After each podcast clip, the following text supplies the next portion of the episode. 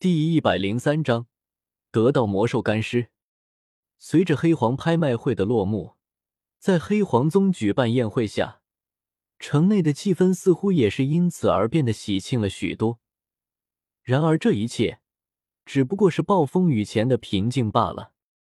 每一场拍卖会结束，在其举办的城市附近，都有着一次次的杀戮在进行着。才不露白。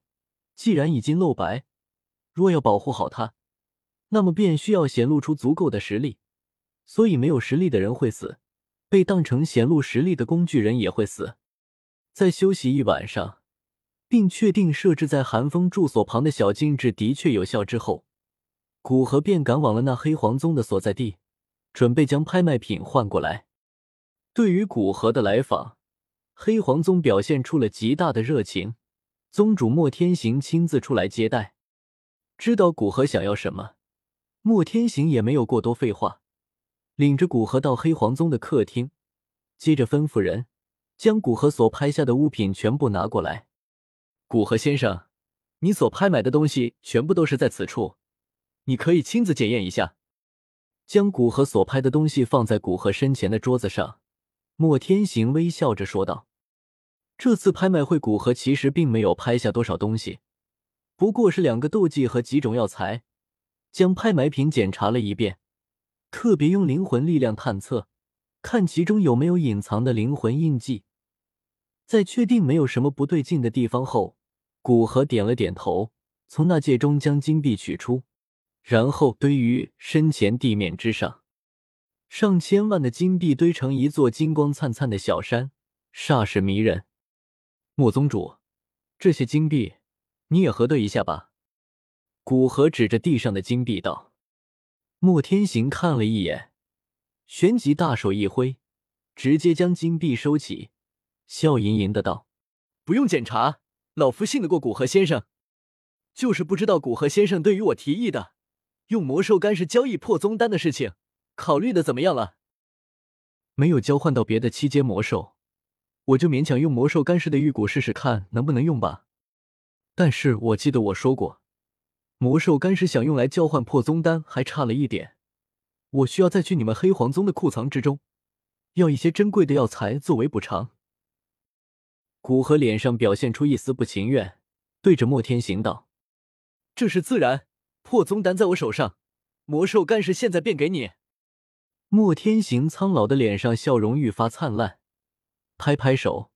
让人将宗门之内那只将近十丈的魔兽干尸给搬出来。接着，莫天行又将一个小册子递给古河，道：“这是我们宗门之中药材的库藏清单，你需要什么补偿？只要不是数量太大，我都可以现在让他们取过来。”古河接过小册子，里面详细记载着药材的年份、保存方式、药力等等。可以说，有这份册子。可以让人一目了然的知道黑黄宗药材库藏之中有哪些东西，哪些珍贵，哪些只是在那里充数量。古河一边看着，一边以极为精细的火焰控制力，利用火焰在册子之上画勾，将那些自己现今最为着急的药材勾上。魔兽干尸很快被十来个彪形大汉抬了过来。古河将册子收起，仔细检查了一下这庞大的魔兽干尸之后，满意的点点头。没问题，再加上你们库藏之中的这些药材，我便同意交换。说完，将已经画好勾的册子递给莫天行。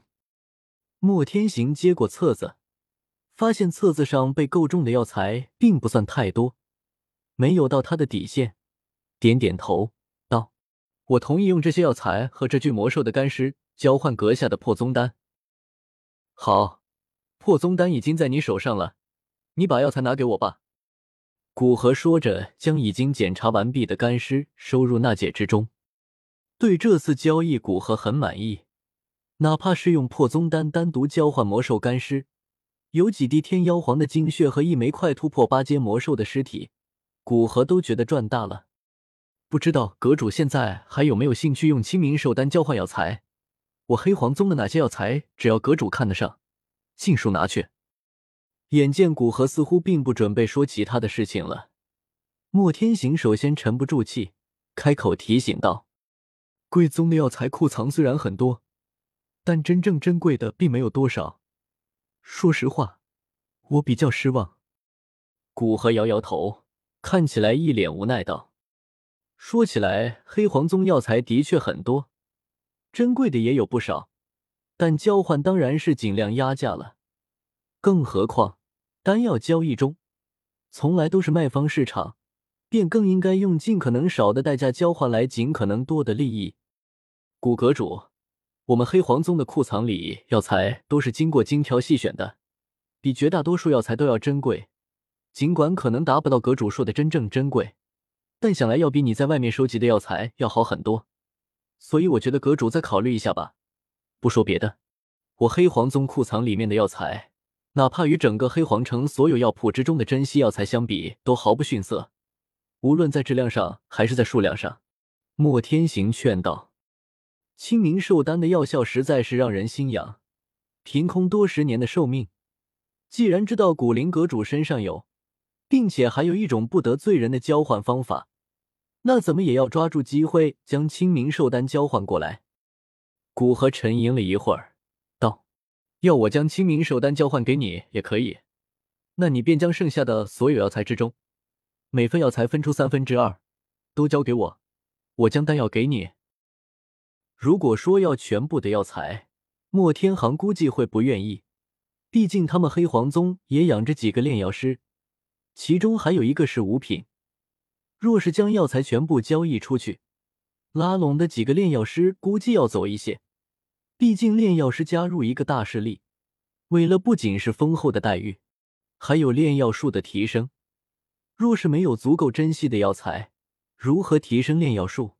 所以，如果黑黄宗没有库藏药材，那对炼药师的吸引力瞬间便大减。莫天行眼神闪烁，一脸肉疼的苦笑道：“苦阁主实在太黑了。